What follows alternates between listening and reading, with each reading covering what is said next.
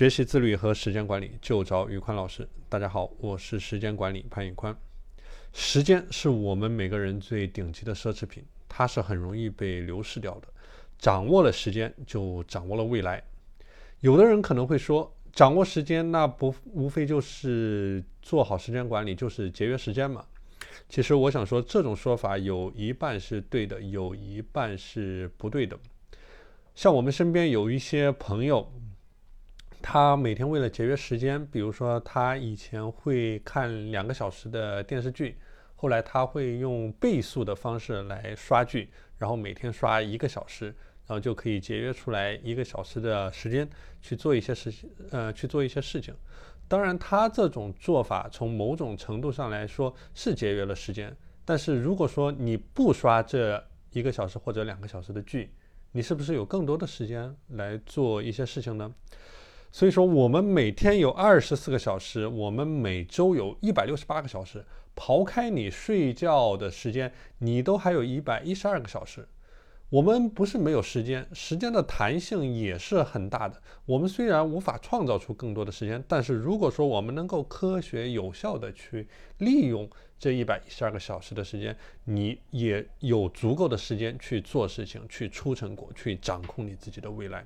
那接下来我们就具体来聊一聊时间管理的四大核心思路是什么。所以说，接下来的内容纯干货，呃，纯干货分享，敲黑板划重点，请大家认真听。第一，记录时间。没有记录就没有发生，你只有把你所有花费的时间全部记录下来，你将来才能更好的分析这些时间的流向和走向。我们不能光靠大脑去进行一个记忆，用大脑你可以记住一天的时间、两天的时间，那一个月的时间呢？一年的时间呢？你是记不住的。所以说，好记性不如烂笔头。有一句话也是这样说的：某音五分钟，人间两小时。第二，去诊断时间。你把时间记录下来了，你就知道时间的流向在哪里了。接下来，你就要去看你的这些流向是否是合理。这些时间是花在了你重要的事情上面，是花在了你的三只青蛙上面，还是花在了一些没有意义、没有价值的事情上面？这个对后面的统筹规划时间是有很大的帮助的。所以说，当你在做日反思。周反思、月反思的时候，你可以根据你的时间记录去进行反思，你的时间都花在了哪里？第三块，统筹时间。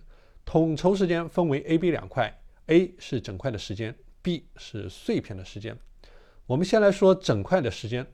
整块的时间是你最宝贵的时间的资源，因为我们很清楚，在我们现在的这样一个快速、快节奏的社会，你很难拥有大段的整块的时间。如果你是一个宝妈，你会被各种各样的家务事情所干扰；如果你是一个职场人士，也许你下班之后还有老板的电话、同事的聚会等等等等。所以说，整块的时间是最稀缺的资源。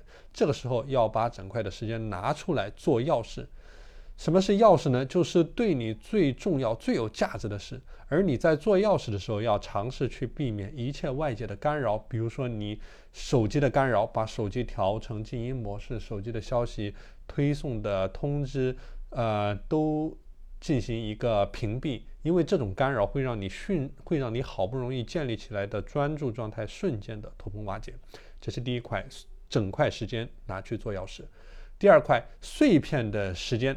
碎片的时间呢？呃，我们之前的节目也讲过，有很多利用的方法。比如说，你可以去尝试进行一些思考的活动，或者说是，嗯呃，收听一些个人成长类提高的节目，或者说是，呃，用来进行一些简短的对话沟通等等。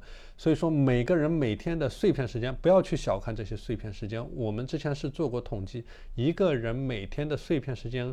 可以长达五个小时，所以说这个基本上占了你一整天可利用的时间的三分之一。怎么去把这些碎片时间用好，也是体现你时间管理能力的一个标准。OK，这是第三个板块，统筹时间。最后一个板块就是要事优先。其实很多人他每天都在忙碌，但是。忙忙碌碌，它属于一种低价值的忙碌的状态，它没有去很好的把时间投入在高价的高价值的事情上面，这也是我们所谓的一个瞎忙的状态，这个是我们要极力避免的。你比如说，有些人周末的时候，他要出门去办一件重要的事情，但他发现，哎，我家里的卫生没有打扫，哎，我昨天的衣服没有洗，哎，我的午饭是不是要先准备一下？所以说，他会在这些呃无穷无尽的琐事上面去浪费自己的宝贵的时间和精力，这就是因为他没有识别到什么是你的钥匙。那你要怎么去识别呢？那就要通过你的计划去识别。比如说你在开始第二天生活之前，你在头一天晚上，你要简单的去想一下，明天我要做哪件、哪三件，或者说哪五件最重要的事情，我的目标是什么，我怎么去做这件事情，在自己脑袋里过一遍，有一个大概的概念之后，第二天再去做，然后做的时候就把整块时间、高精力段的时间就投入在这些要事上面，不要去管这些琐事，运用好时间管理四象限的矩阵。然后作为一个你判断的工具，然后把最高价值的时间精力都投资在这些钥匙上面。只有说，当我们关注钥匙的时候，我们才能拥有时间，我们才能去打造自己的生活。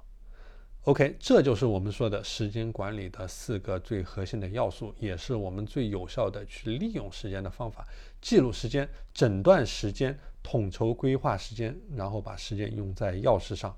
我们不是通过节省时间来创造人生，要想创造人生，我们要去学会管理时间，时间也会被自动节约下来。你所用的每一分每一秒，你做的每一件事，都是你自己的选择。好了，今天的内容就和大家分享到这里。大家如果想学习时间管理和自律方面的知识，欢迎添加我的微信 p a n l e o n 一九八八。P A N L E O N 一九八八，我是时间管理潘宇宽，我们下期节目再见。